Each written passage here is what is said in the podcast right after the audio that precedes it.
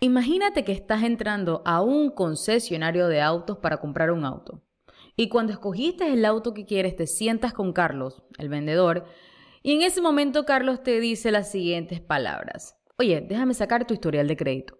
Hmm, ¿te suena familiar? En cambio, imagínate entrando con la cabeza en alto y los bolsillos llenos de dinero en efectivo. Cuando Carlos te menciona, déjame sacar tu historial de crédito, tú respondes con seguridad, no, es necesario, voy a pagarlo en efectivo. Sí, porque eres de los que vive sin crédito.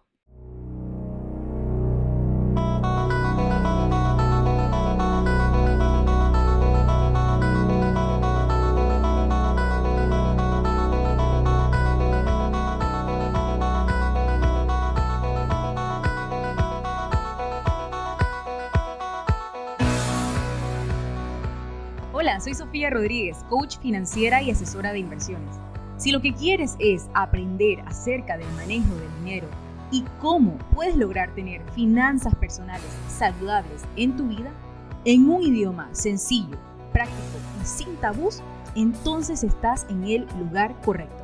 Este es el podcast de Finanzas con Sofía. Empecemos. Este sueño puede ser realidad, puede ser tu realidad. En serio, ¿alguna vez tú te has detenido a considerar cómo sería la vida si tus principales decisiones de vida y de compra no giraran en torno a tu historial crediticio? Antes de entrar más a fondo del tema que quiero conversarles en este episodio, solamente quiero decirle unas cuantas cosas para ponernos en contexto.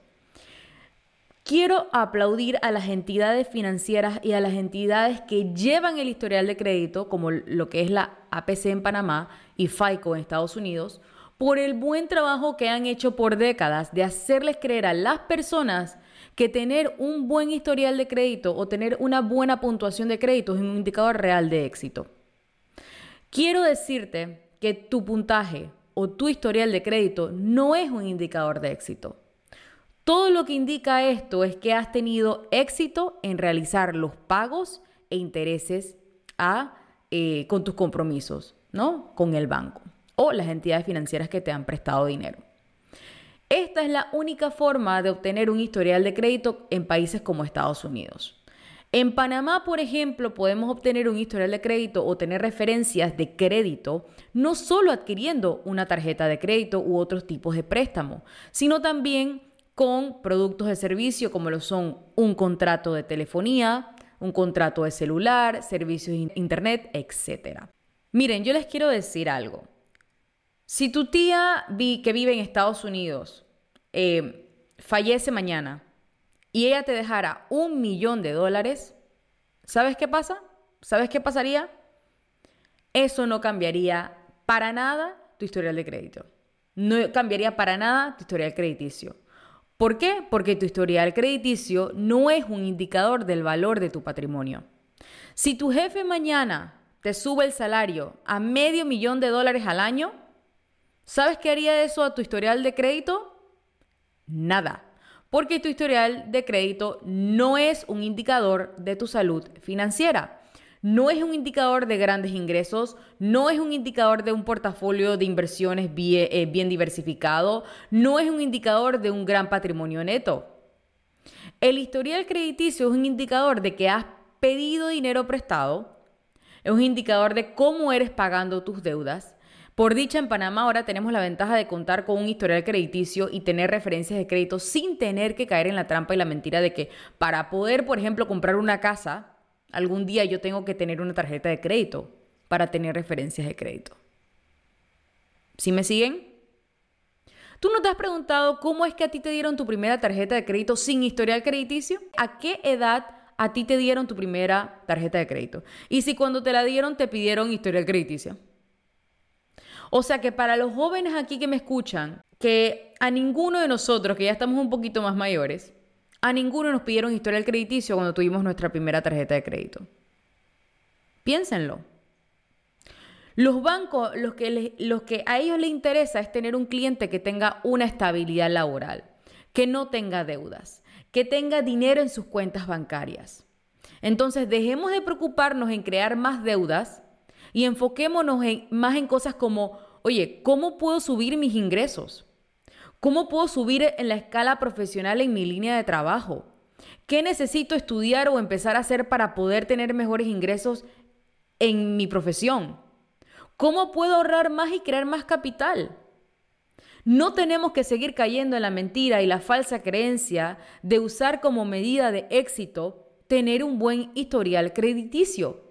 Esto no es una medida financiera de éxito, al menos que tú estés considerando que pagar miles de dólares en intereses al banco sea la definición de éxito. Y no creo que sea así.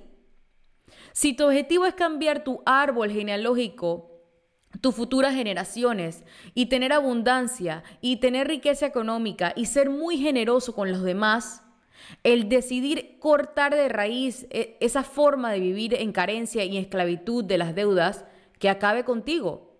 Pero tú tienes que tomar esa decisión. Lastimosamente tenemos a nuestro alrededor personas que, que escuchamos que nos aconsejan en temas de finanzas, en temas financieros, sin siquiera tener el fundamento técnico o moral para hacerlo. Por el contrario, tratemos de buscar guías, seamos investigativos, em, busquemos ayuda en otras personas que sí sabemos que están, haciendo las cosas bien y que sabemos que a través de su testimonio de vida prueba y demuestra que hacen las cosas de la manera correcta.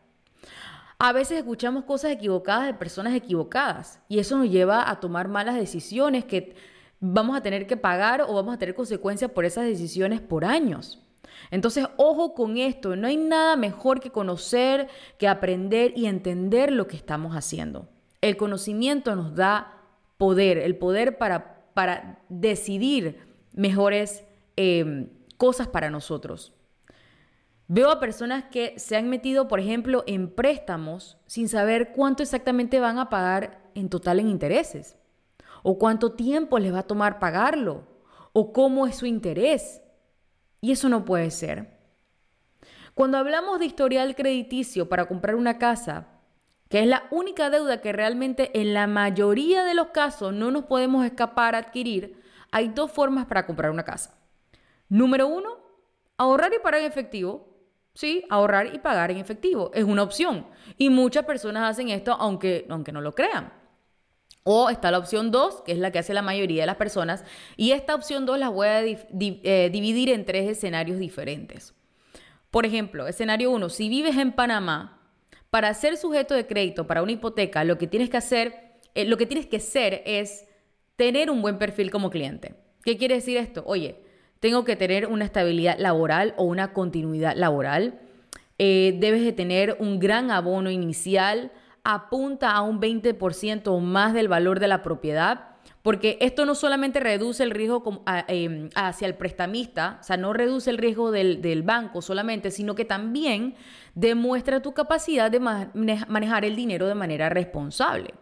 Entonces, adicionalmente, en Panamá, recordemos que es considerado como verificación de tu historial de crédito o comportamiento de cómo eres pagando tus eh, deudas o pagando tus compromisos, está también incluyen en la APC algunos servicios como lo son contrato de celular, cable TV, entre otros. Entonces, súper importante que cambiemos ese chip de que tenemos que tener una tarjeta de crédito para eh, después yo poder comprar una casa. Negativo. ¿Ok? Entonces, Importante también saber los pagos mensuales de la hipoteca de un préstamo a, por ejemplo, a 30 años, a 20 años, bueno, si lo puedes hacer a 15 años, trata de que no supere el 25% de tu sueldo neto. ¿Ok? En Panamá, por lo regular, las hipotecas las tomamos a 30 años. Súper importante que tengamos ya un plan definido para saber que eh, si podemos nosotros hacer pagos extraordinarios a esa hipoteca, hacer un plan de pago anticipado de la hipoteca. O sea que nosotros podemos cancelar eh, una hipoteca que es de 30 años, podemos cancelarla en la mitad del tiempo o mucho menos. Todo depende, número uno, de las condiciones del banco, que es una de las cosas que tienen que verificar, cómo son las condiciones del banco en cuanto a hipoteca. Y número dos, pues tu capacidad de pago. Entonces, por eso que mientras menos yo tenga comprometido eh, en el compromiso de hipoteca de mis ingresos eh, mensuales netos, mayor va a ser mi posibilidad de poder pagar esa hipoteca más rápido. ¿Ok? Y eso, por supuesto, trae otras... Em, por decirlo así, trae otras, otros beneficios a mi vida porque cuando ya yo pago la hipoteca rápido, por supuesto que libero también mucho más ingreso en mi presupuesto que puedo poner a trabajar, hacer otras cosas como invertir para mi futuro, eh, poder hacer cosas que me gustan, poder viajar más, etcétera. Bien, si vives en Estados Unidos es un poco más complicado el sistema porque eh, es un poco más cerrado, pero no es imposible. De igual manera es importante tener pruebas de tus pagos de servicios básicos, contar con el abono mínimo de 20%, eh, ser un buen perfil de cliente y ceñirse a una hipoteca convencional a 15 años. Eso sí es importante en Estados Unidos, tratar de conseguir una hipoteca que sea a 15 años. Recordemos también que los pagos mensuales de una hipoteca de 15 años en Estados Unidos que traten que no supere el 25% de su sueldo neto mensual. Ahora, si vives en otro país de Latinoamérica, revisa los requisitos de los bancos en tu país. Pero nuevamente, ¿Qué banco se va a resistir a un cliente que tiene una estabilidad laboral, que ahorra, que tiene dinero en sus cuentas bancarias y que adicionalmente está preparado para realizar un gran abono a su propiedad? O sea, en conclusión, no necesitas endeudarte para tener un historial, historial crediticio para poder comprar una casa. No necesitas tener una tarjeta de crédito para este propósito. Bien, este episodio fue rápido, conciso y al grano. Espero que te haya gustado, que hayas aprendido algo nuevo. Yo, como siempre, te animo a que comiences a tomar acción y a diseñar esa vida que tanto deseas, pero recuerda que todo empieza y termina en ti porque tú eres la persona que toma esa decisión. A mí me encanta poder ayudarte a lograr todas tus metas financieras, me encanta ser parte de ese proceso. De paso, te invito a visitar mi página web finanzasconsofia.com. Acá te voy a dejar eh, el link en la descripción donde estás escuchando el podcast. Y allí vas a poder ver distintas cosas que te van a poder ayudar a aplicar y a tomar acción de inmediato, como cursos, otros recursos. Adicional vas a ver este, otras opciones de cómo podemos trabajar de manera personalizada, tanto con organización de tus finanzas, como ayudarte a invertir para prepararte para el futuro. Entonces, no olvides suscribirte al podcast de Finanzas con Sofía en tu plataforma de podcast favorita dejarme tus comentarios y por supuesto tu calificación y reseña. Nos vemos entonces en un próximo episodio.